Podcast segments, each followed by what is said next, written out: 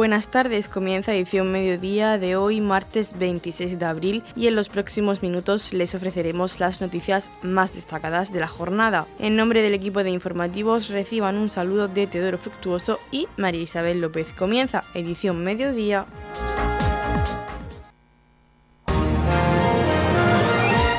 Edición mediodía. Servicios informativos.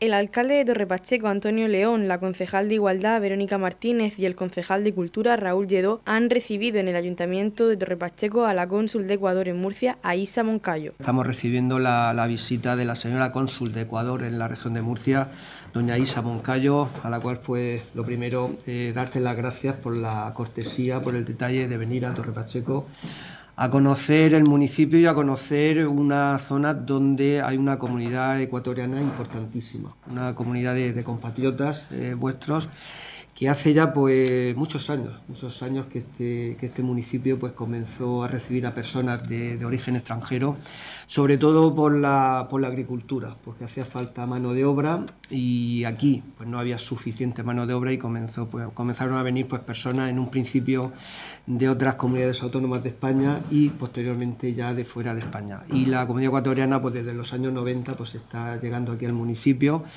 como digo, en un principio por motivos laborales, pero que al final pues es una comunidad que se está integrando, que, ya pues convive con, con, nosotros pues de forma, de forma normal. Los niños pues asisten al colegio, al instituto y la integración pues ahora mismo podemos decir que es eh, al 100%. Por lo tanto, estamos hablando de dos naciones hermanas, de dos pueblos amigos y además el pueblo ecuatoriano posiblemente por el idioma pues sea eso haya facilitado, ¿no? que esa integración pues se haya adelantado ¿no? y, se haya, y se haya facilitado. Creo que desde el municipio de Torre Pacheco pues sí que hemos, eh, hemos recibido con cariño pues a todas estas personas que han llegado desde Ecuador, muchas de ellas ya han nacido aquí, los consideramos ya pues prácticamente pachequeros y yo creo que el cariño de la población de Torre Pacheco hacia Ecuador también es eh, también se, eh, se ve respondida también de parte de la comunidad ecuatoriana que creemos que está en un municipio que los ha acogido, en un municipio donde, donde viven, donde conviven, donde se relacionan, donde trabajan pues de, forma, de forma normal, ya no solo en Torre Pacheco, sino en general en toda, en toda la región de Murcia. Eh, como cualquier otra comunidad, pues tiene sus problemas que intentamos pues, resolverlos en la medida de lo posible y de ello el consulado la región de Murcia pues también está pues para ello pues para ayudar pues eh, a los trámites y todas las y todos pues los asuntos que necesitan resolver. Y por supuesto que la colaboración entre el ayuntamiento y el consulado pues está a vuestra plena disposición para todo lo que para todo lo que lo que necesitéis. Y que bueno como digo reiterar el agradecimiento por esta visita aquí a Torre Pacheco a conocer pues de primera mano un espacio donde donde convive un gran número de comunidad ecuatorianos. Prácticamente muchos de ellos ya están nacionalizados como españoles, tienen esa doble nacionalidad ecuatoriana y española y otros pues que no se han nacionalizado pero conviven aquí en total los datos los tenemos aquí en, en, el empadronamiento que también los tenéis en el consulado y como digo es una, es una importante comunidad, prácticamente eh, el municipio de Torre Pacheco, que ya en este año 2022 hemos superado los 38.000 habitantes, un tercio de esa población es de origen extranjero y Ecuador es la segunda nación de procedencia de los, de los vecinos que tenemos aquí en Torre Pacheco. Aisa Moncayo, cónsul de Ecuador en Murcia, ha realizado una visita institucional al Ayuntamiento de Torre Pacheco en la que ha destacado la colaboración entre ambas instituciones para mejorar la inclusión de la gran comunidad ecuatoriana que reside y trabaja en el municipio de Torre Pacheco. Desde el Consulado del Ecuador, que tiene como jurisdicción la región de Murcia, pues dentro de las visitas institucionales que realizamos hemos querido venir aquí a, a Torre Pacheco, que eh, tiene una comunidad importante de ecuatorianos que trabajan tanto en el campo como en otras áreas que en general queremos manifestar que se encuentran a gusto, se encuentran integrados como todos los, los ecuatorianos que están aquí en la región, se han sentido acogidos por los murcianos, pero siempre tenemos que, trabajar en, políticas conjuntas de, con el consulado y las autoridades para lograr una total eh, inclusión eh, en la sociedad de acogida, ¿no? Muchos de ellos, ya como lo dice el señor alcalde, son doble nacionales y, están participando y quieren participar activamente dentro del, destino, del, lugar donde, donde viven, donde han crecido y nacido sus hijos.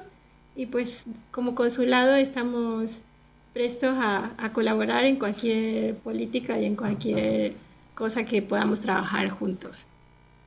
Noticias, edición mediodía.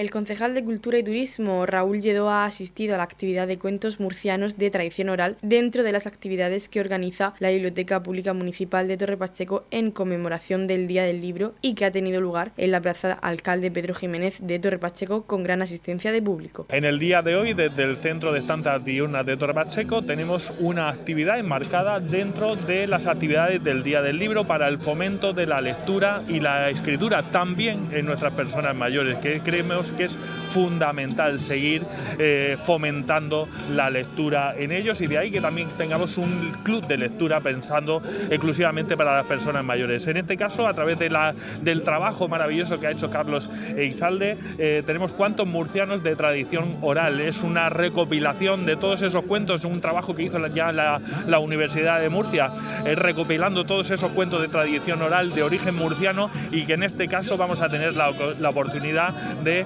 Em, escucharlos a través del trabajo que nos presenta Carlos, que también es un grandísimo colaborador y organizador de, junto con la eh, Concejalía de Cultura y la Biblioteca Municipal de Torre Pacheco, con su club de lectura. ¿Cómo se está desarrollando las actividades programadas desde la Concejalía de Cultura y la Biblioteca Pública Municipal eh, con motivo del Día del Libro?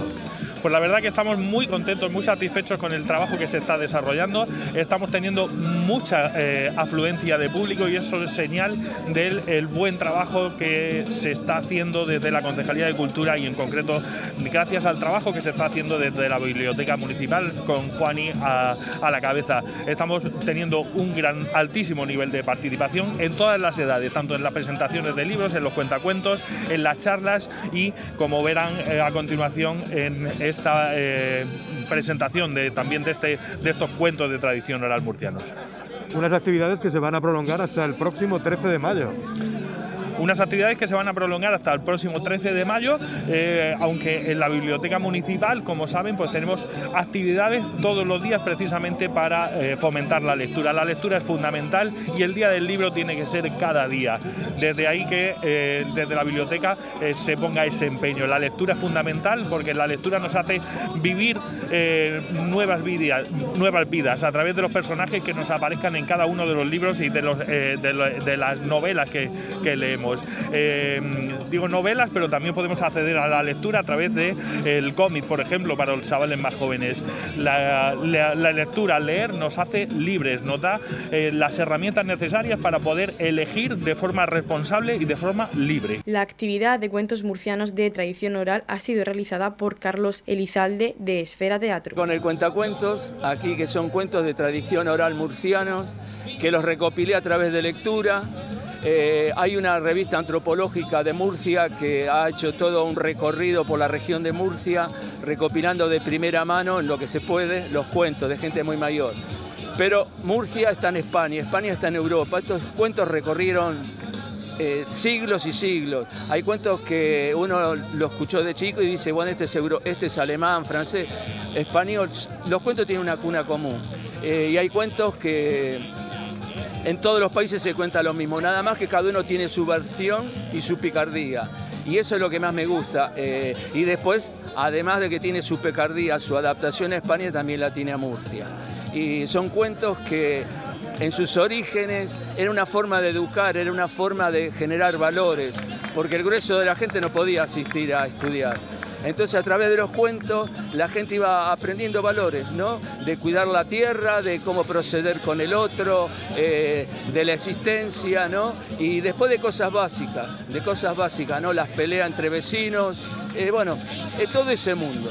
Entonces, a veces hay cuentos que uno lo cree que es infantil y resulta que la cuna original era para adultos y hoy en día un adulto lo disfruta, porque una que llevamos algo infantil adentro, después el cerebro está adaptado a escuchar relatos, hasta los mismos políticos lo dicen, el relato, el relato. estamos acostumbrados a escuchar relatos.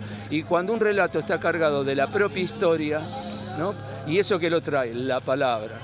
Y encima, no encima, además vivimos en un país donde hay un idioma que es riquísimo, que es el español. Es muy vocálico, es muy musical y una palabra tiene plurisentidos, no es polisémica eh, y eso hay que disfrutarlo. Y bueno, trato de recoger todo eso, empaquetarlo en un envoltorio de, algarabía, de amistad, de compartir y eso es lo que procuro. Y además me da placer contar historias unos cuentos de tradición oral que están recorriendo toda la región de Murcia. Hoy hacen parada y fonda en Torre Pacheco, sí, sí, pero estoy recorriendo toda la región. Sí, el viernes estuve en Abarán, ayer estuve en Cieza, hoy aquí, este viernes próximo en Alama de Murcia. Y a todo aquel que le interese y que quiera que en su región se cuente, bueno, se pone en contacto y ahí estaremos presentes, para adulto, infantil y toda la familia.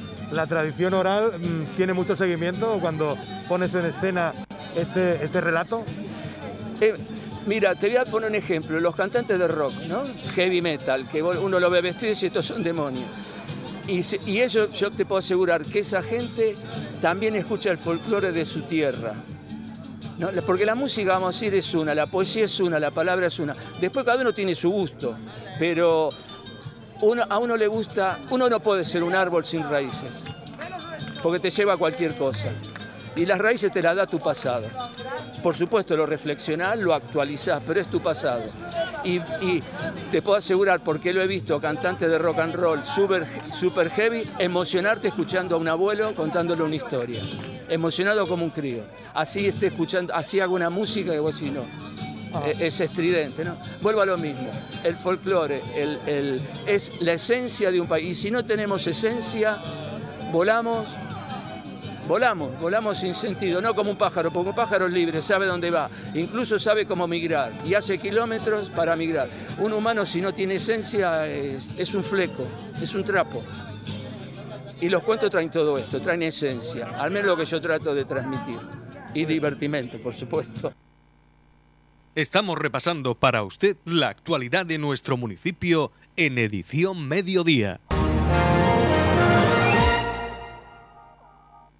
El 24 de abril se celebró en el Club de Tenis de Torre Pacheco un torneo de pádel con la participación de 44 parejas, es decir, 88 personas entre los que participaron niños y adultos para fomentar la convivencia entre padres e hijos y a la vez fomentar el deporte y poder financiar el viaje de fin de curso del Camino de Santiago de los alumnos de cuarto de la ESO del IES Luis Manzanares que se realizará el 17 de junio y en el que participarán 60 alumnos. Este proyecto ha sido gestionado por Mamen González, profesora de lengua castellana y literatura del IES Luis Manzanares y los alumnos de cuarto de la ESO del mismo centro. Resaltar la colaboración de los establecimientos de la localidad y la implicación de los padres en este proyecto al que han asistido casi 300 personas. El día se completó con una paella cocinada por una de las madres y por la cooperación de los padres para que dicho evento haya tenido el éxito tan rotundo que se ha logrado. Música, buen ambiente, convivencia, ver a padres, hijos, amigos, tíos jugando todos juntos con un espíritu deportivo y compartiendo momentos únicos es el mayor éxito que se ha podido lograr. El Camino de Santiago es una forma de viajar diferente que implica el desarrollo de los alumnos tanto desde el punto de vista físico como intelectual, en el que converge el aprendizaje a través de la experiencia, donde estar en contacto con la naturaleza y el arte de Galicia no es más que aprender a través de vivir. A continuación escuchamos a Mamen González, profesora de lengua castellana y literatura del IES Luis Manzanares. El torneo de pádel se desarrolla partiendo primero de la idea de que queremos hacer el Camino de Santiago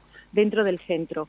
Eh, hemos hecho otro tipo de actividades para financiar el proyecto y entre ellas pensamos que una de las más importantes será el deporte, a través del hashtag El deporte nos une, teniendo en cuenta que podía ser una convivencia entre padres y alumnos, fomentar además el deporte, que todos los chicos estuvieran acompañados de padres, de tíos, de familiares, que aprendieran además a gestionar un proyecto de organizar una actividad, de manera que los nenes pues han organizado el tema de las inscripciones, la reserva del lugar en el que se va a hacer, en el que el Club de Tenis de Torre Pacheco ha colaborado con nosotros. Además, eh, puedo decir que muchos patrocinadores han sido partícipes del mismo dentro del pueblo y que en ese día pues había 88 personas jugando, 44 parejas, además de ir acompañados de todos sus familiares Se organizó también una paella eh, y a continuación se hicieron sorteos.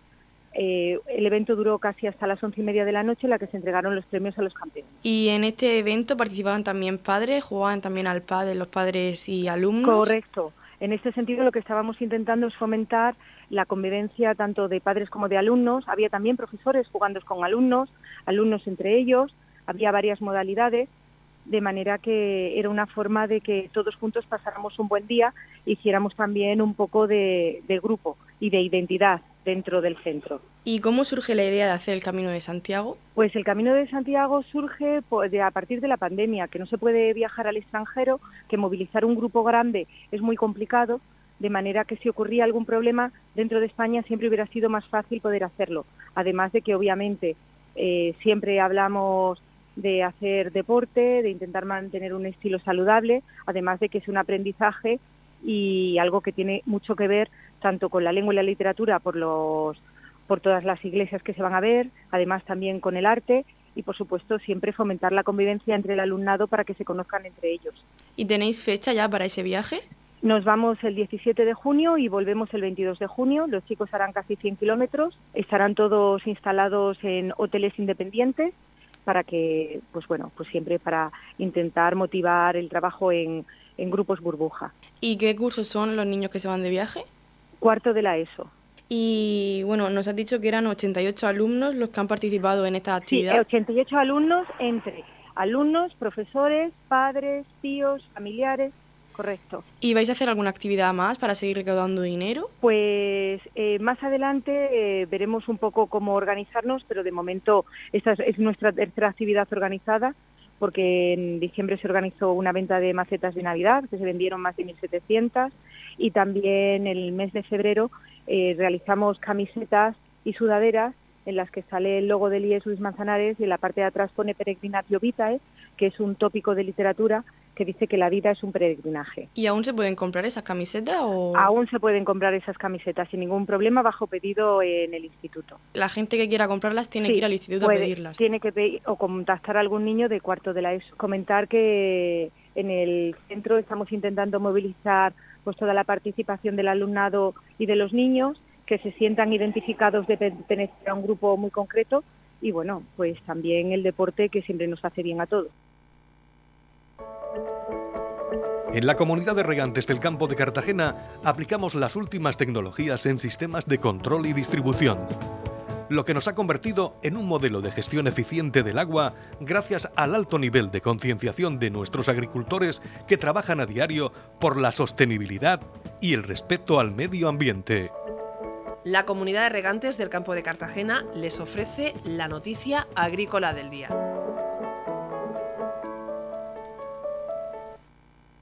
La comunidad pondrá en marcha un nuevo modelo de seguro agrario que permitirá a más de 5.000 agricultores descontar las subvenciones estatales y autonómicas en el mismo momento de la contratación, reduciendo el importe que tienen que abonar.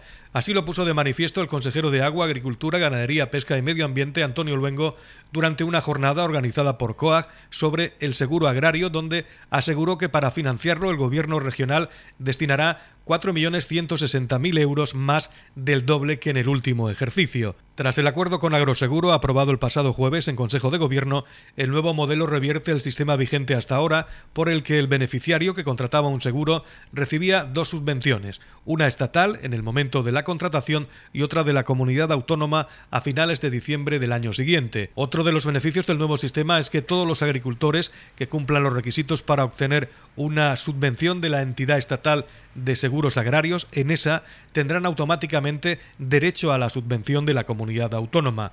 Luego aseguró que con el anterior modelo solo se beneficiaba aquel que solicitaba la subvención una vez que se abría la convocatoria. Por tanto, de esta forma habrá un mayor número de agricultores que puedan beneficiarse de esta ayuda que facilita la comunidad autónoma. Hay que explicarle a todos los agricultores y los ganaderos la necesidad de llevar a cabo la contratación de una herramienta fundamental para asegurar, para poder tener totalmente cubiertas, sobre todo las eh, cosechas sobre, ante inclemencias climatológicas.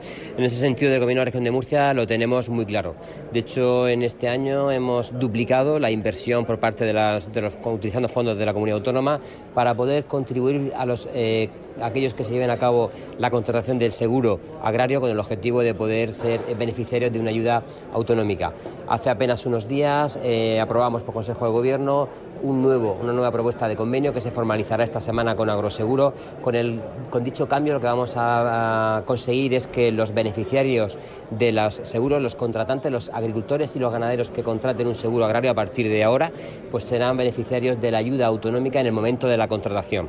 Hasta ahora llevaban a cabo la percepción de una, de una cuantía económica por parte de la comunidad autónoma y la recibían al año siguiente llevar a cabo la contratación del seguro. Con el cambio de modelo lo que hemos conseguido es que en el momento en el que el agricultor y el ganadero lleva a cabo la contratación del seguro, ya directamente se beneficia de ese importe. Como les digo, más de 4.100.000 euros lo que la comunidad autónoma ha puesto, ha invertido en este sentido. Esto también va a tener un efecto positivo, porque hasta el 2020 eran en torno a unos 1.500 los agricultores y ganaderos que se beneficiaban de esas ayudas y a partir de ahora, con el cambio de modelo, superarán los 5.000 los beneficiarios de esas ayudas. En la comunidad de regantes del campo de Cartagena trabajamos diariamente en la aplicación de las últimas tecnologías en nuestros sistemas de control y distribución. Por la sostenibilidad y el respeto al medio ambiente, Comunidad de Regantes del Campo de Cartagena. El Salón de Plenos del Ayuntamiento de Torre Pacheco acogía la mesa de experiencias de vida de personas inmigrantes, actividad enmarcada en torno al Día Internacional para la Eliminación de la Discriminación Racial. Esta mesa de experiencias ha estado organizada por las Concejalías de Servicios Sociales, Inmigración e Igualdad del Ayuntamiento de Torre Pacheco.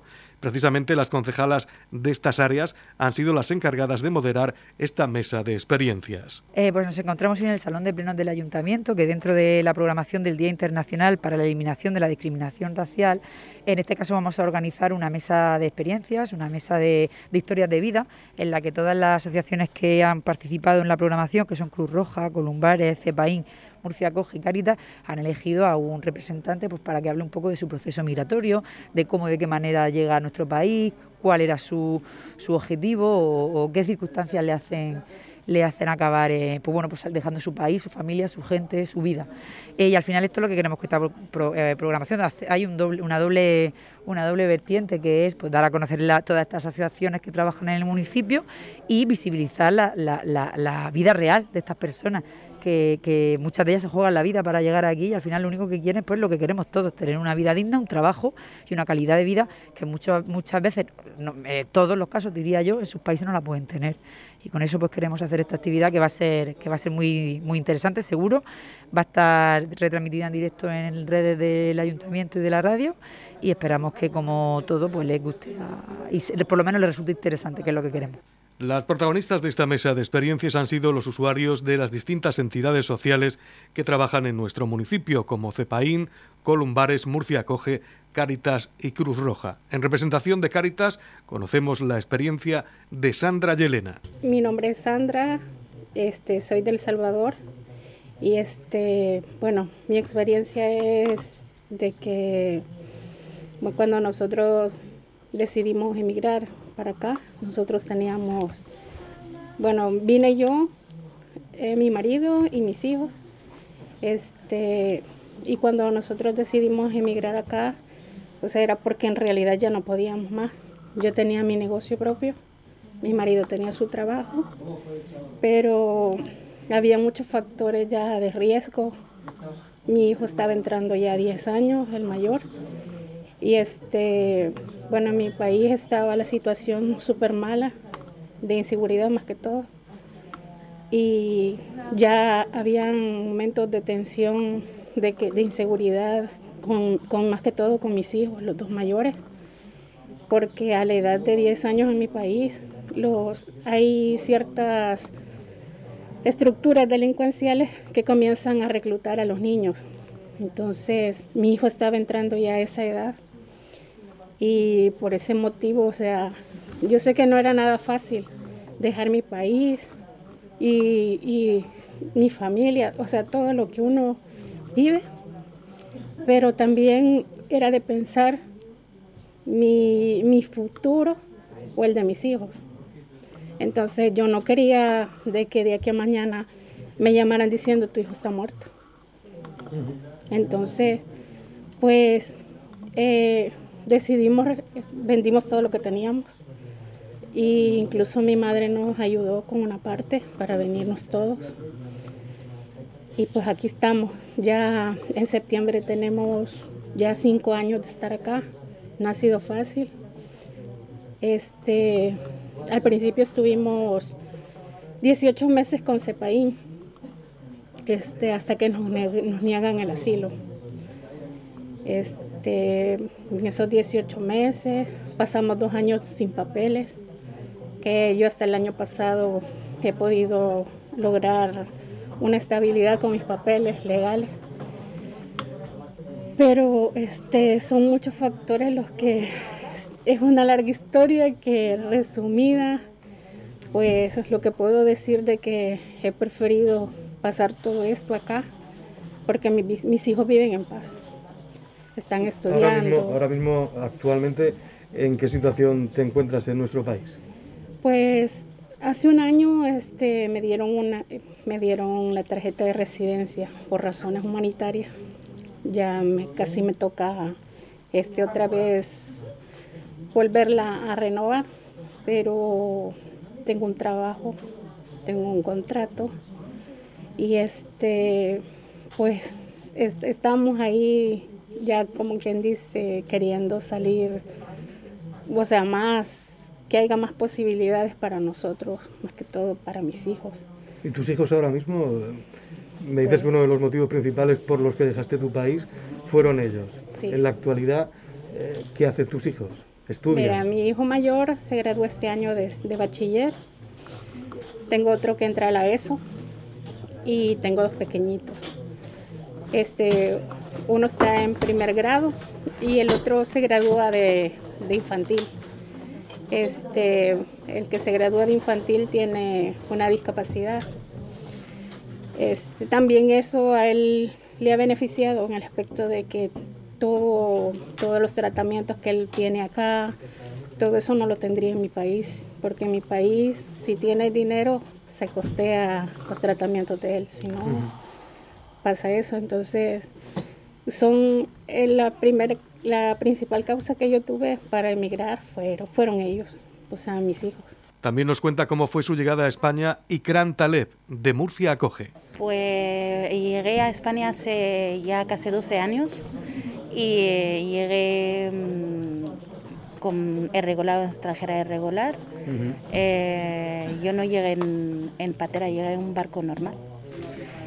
Y nada, cuando llegaba, llegaba en familiares que tenía la zona de, la, de Andalucía y, y, con el tiempo me fue adoptando a la, a la vida de aquí de España, buscar trabajo.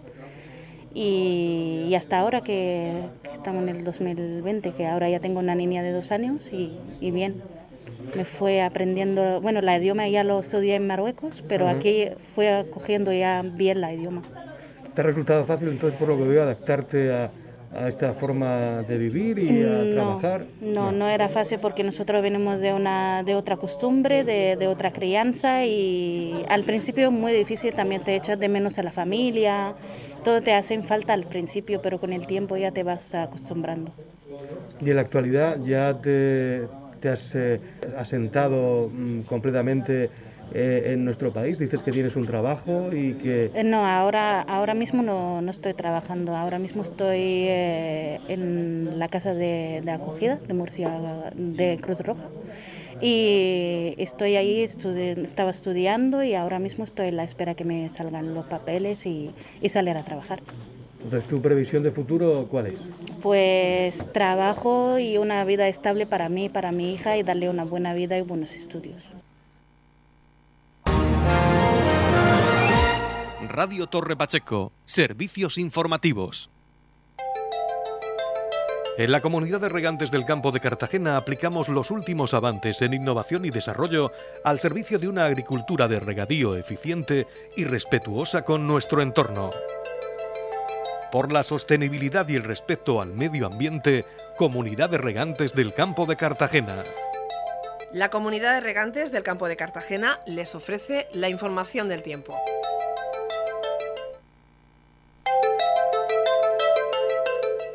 A continuación conocemos la información meteorológica para hoy martes 26 de abril en la región de Murcia. Nubes medias y altas, intervalos de nubes medias y altas tendiendo a nuboso con una pequeña probabilidad de precipitaciones débiles, ocasionales y dispersas que podrían ir acompañadas de depósitos de barro. La capital Murcia alcanzará una máxima de 22 grados y una mínima de 10. El campo de Cartagena alcanzará una máxima de 20 grados y una mínima de 13. Y en el Mar Menor tendremos una máxima de 21 grados y una mínima de 11 grados.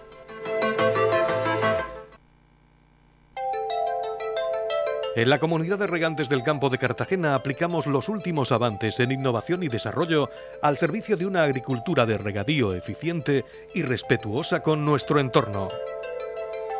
Por la sostenibilidad y el respeto al medio ambiente, Comunidad de Regantes del Campo de Cartagena.